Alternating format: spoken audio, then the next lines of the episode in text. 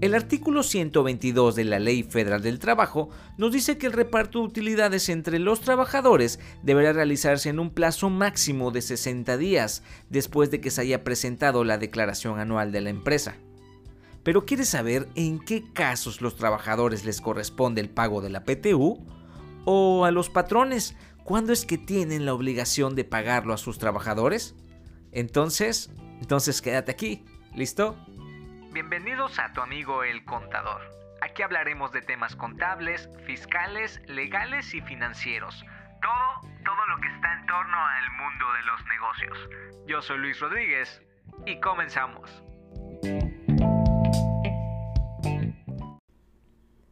La PTU, o mejor dicho, la participación de los trabajadores en las utilidades de la empresa, se encuentra fundamentada en el capítulo 8 de la Ley Federal del Trabajo el primer requisito para que los trabajadores puedan ser acreedores al pago de esta percepción es que la empresa en la cual laboran o quizás laboraron haya obtenido utilidades o una renta grabable en términos del impuesto sobre la renta, y esa utilidad corresponderá al ejercicio anterior.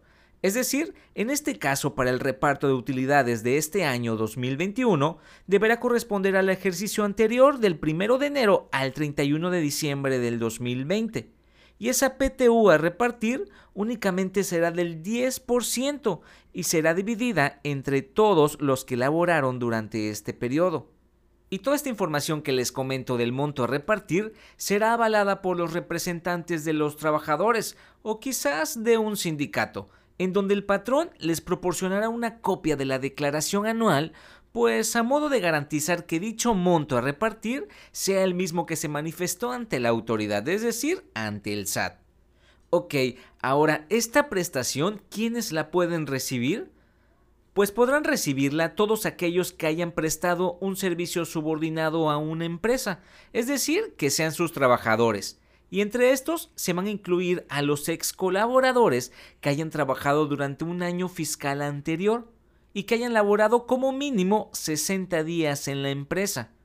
También serán acreedores los trabajadores que sean padres y que hayan pedido incapacidades temporales, pues aquí no les afectará esos días que hayan faltado por aquello del cómputo de la terminación de la PTU, al igual que los trabajadores eventuales. Pero ya saben, siempre y cuando hayan trabajado 60 días como mínimo.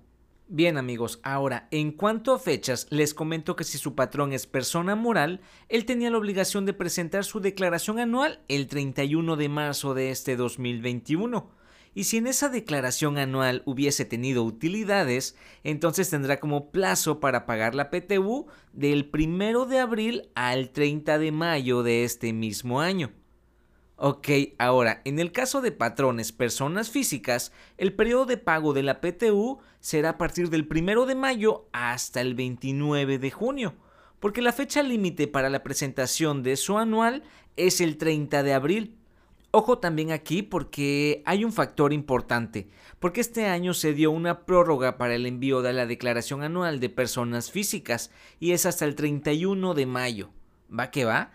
Entonces, si el patrón tomara esta prórroga, pues tendrá 60 días más para entregarte lo correspondiente. Ya sabes, siempre y cuando el patrón haya obtenido utilidad en 2020. Ahora, ¿cuáles creen que sean las empresas que no están obligadas a pagar la PTU? Pues de acuerdo al artículo 126 de la Ley Federal del Trabajo, las empresas que están exentas de hacer este pago de PTU son aquellas que sean de nueva creación y que se encuentren en su primer año de funcionamiento. También las empresas que sean nuevas y que estén dedicadas a crear un producto nuevo. Y esto aplicará durante los primeros dos años de vida de la organización. También no pagarán PTU las instituciones de asistencia privada que realicen actividades con fines humanitarios y sin fines de lucro. Por otra parte, tampoco están obligadas a pagar la PTU las instituciones descentralizadas con fines culturales, de asistencia o de beneficencia, como lo es el Instituto Mexicano del Seguro Social, el IMSS. También las empresas cuyo ingreso anual declarado no sea superior a 300 mil pesos. Ahora les diré cuáles son los empleados o los trabajadores que no tienen derecho al pago de la PTU Y estos son los directores, los gerentes generales y administradores de la empresa. También los trabajadores que hayan laborado menos de 60 días durante el ejercicio a considerar. En este caso sería durante el año del 2020. También los socios y accionistas, los trabajadores domésticos y los prestadores de servicios independientes. Ok, y como dato adicional, les diría también que se va a considerar a las madres que se encuentran en periodo pre y postnatal, al igual que los trabajadores que fueron víctimas de un accidente de riesgo de trabajo, como empleados en servicio activo. Para nada se les descontará esos días que hayan faltado. Todos estos entrarán para el pago de la PTU. Y también los patrones por ningún motivo deben de considerar el pago de esta prestación como parte del salario. Recordamos que aquí son totalmente independientes. Ok, ahora que ya conoces todos los detalles de esta prestación, te diré cómo es que se calcula, pues únicamente les he mencionado que el monto a repartir es el equivalente al 10% de las utilidades de la empresa ese monto se deberá dividir en dos partes iguales, donde la primera parte, es decir, el 50%, se determinará por el total del sueldo que hayas percibido en todo el año, y el otro 50% será dependiendo de los días que laboraste durante el ejercicio 2020. ¿Va que va? También les comento que la PTU será exenta para ti trabajador hasta por un monto equivalente a 1.344 pesos. Si el monto que te dan es mayor, por ese excedente deberás pagar ISR. Es decir, tu patrón te retendrá ese impuesto en tu recibo o en tu CFDI de nómina. ¿Va que va? Ok.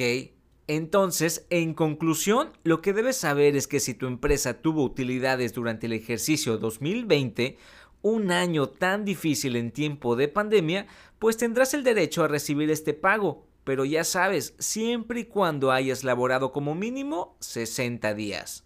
¿Ok? Y si tu patrón es persona moral, a más tardar el 30 de mayo te tendrá que pagar lo correspondiente. Si es persona física, el 29 de junio. O si tuvo prórroga por la presentación de su declaración anual de personas físicas, será hasta el 30 de julio. Ahora, en cuanto a ti patrón, si no repartes esas utilidades, podrás generarte una multa que va desde los 22 mil pesos a los 448 mil pesos por trabajador afectado. ¿Va que va? Pues así hemos conocido ya todo lo referente a la PTU. Espero que te haya despejado todas esas dudas que tenías. Te recuerdo seguirme en mi cuenta de Instagram, tu amigo el contador. Y recuerda que yo soy Luis Rodríguez. Hasta pronto.